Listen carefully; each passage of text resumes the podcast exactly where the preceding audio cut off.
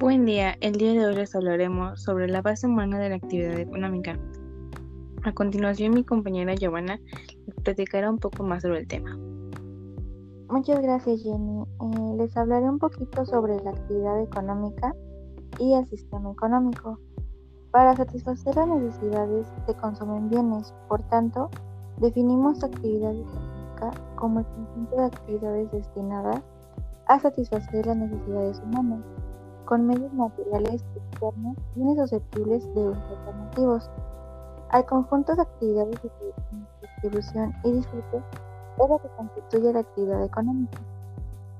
Esta actividad se basa en la utilización de factores de producción, tierra y capital, que son escasos para la producción de bienes y servicios, que cubren necesidades ilimitadas. Se trata de un proceso de elección consciente e intencional Definimos sistema económico como conjunto de agentes, mercados y medios que intervienen en el proceso de actividad económica. En dicho proceso se dan dos tipos de flujos, monetarios y reales. En un proceso que queda descrito, las empresas utilizan factores productivas, propiedad de las familias, y a cambio pagan rentas, alquileres, salarios e intereses. Esto ocurre en el mercado de factores, son los factores de las empresas que crean bienes y servicios que colocan en el mercado de bienes y servicios. Las empresas remuneran sus factores productivos, como trabajo, a través de los salarios, capital, a través de intereses o dividendos, tierra, a través de alquileres, etc. Con las rentas ganadas, las familias pueden gastar en la adquisición de los bienes y servicios que satisfacen sus necesidades. Y a continuación seguirá tratando un poquito más este tema mi compañera Amy. Gracias, Giovanna. Yo les hablaré de la necesidad y el contexto social. Las necesidades evolucionaron con el hombre. El hombre siempre tuvo necesidades que cubrir y actividades que permitieran satisfacerlas. De esta forma el hombre evolucionó en el arte de la pesca y la caza. Recolectó frutos, inició la ganadería, comenzó el intercambio a través del sistema social del trueque. Se especializó, instauró los mercados locales y fue evolucionando las fábricas para llegar al sistema económico actual. En esa evolución siempre han ido constante cadena. Necesidad, actividad, bien, satisfacción y sin embargo no tenemos nada que ver con aquel hombre prehistórico.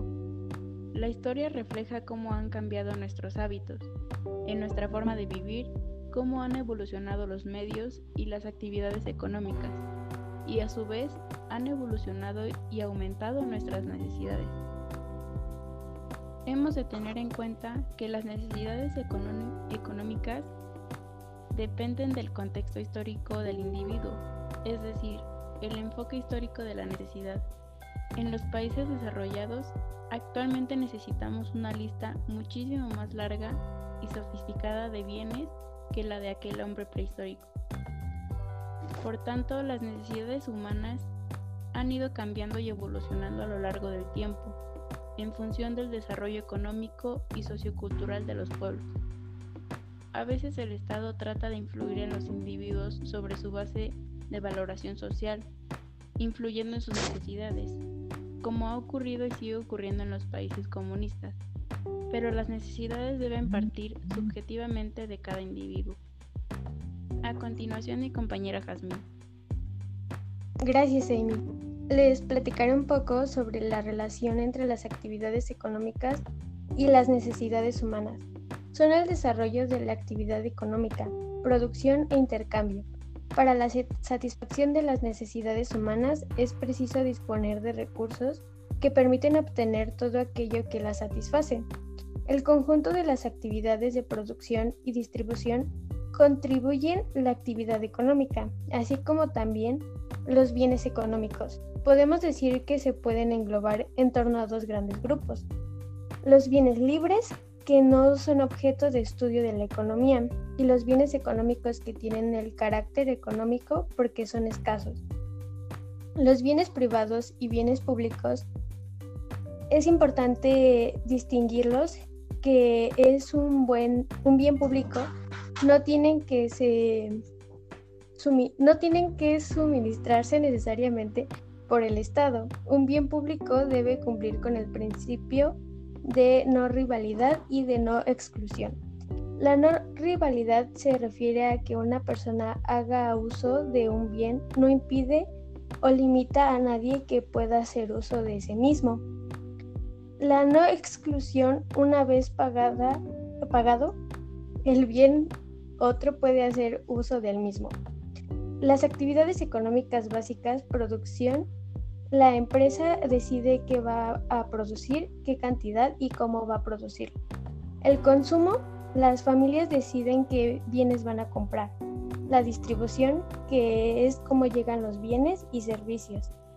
Y por último, se divide en, en primarias o básicas, que son las necesidades este, para sobrevivir. Y por último, mi compañera Jen. Muchas gracias, Has. Bueno, para complementar lo que dijeron mis compañeras, un bien es todo aquello que satisface directa o indirectamente los deseos o necesidades.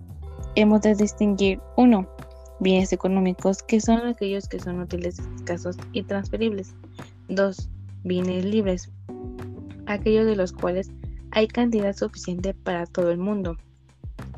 La actividad económica y el sistema económico, como el conjunto de actividades destinadas a satisfacer las necesidades humanas con medios materiales externos, bienes sustentables de usos alternativos de los siguientes principios.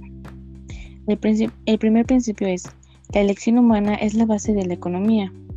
Los agentes económicos son decisiones básicos en economía. Hay tres tipos. La primera es, la familia, cualquier grupo de personas que vive junta como una unidad de toma de decisiones. La segunda es la empresa, organización que utiliza recursos para producir bienes y servicios. La tercera es el gobierno, una organización que proviene bienes y servicios y distribuye ingresos y riquezas. Tres factores del cuerpo presentan una característica singular. La primera es que es indispensable de la persona siendo el hombre sujeto y fin de la economía.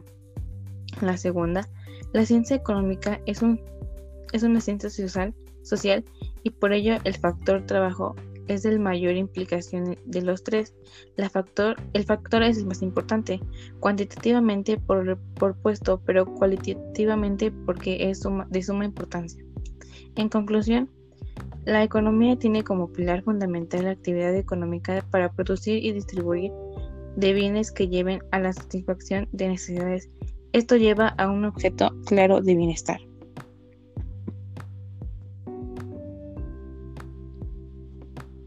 Y bueno, con esto terminamos. Gracias por escucharnos.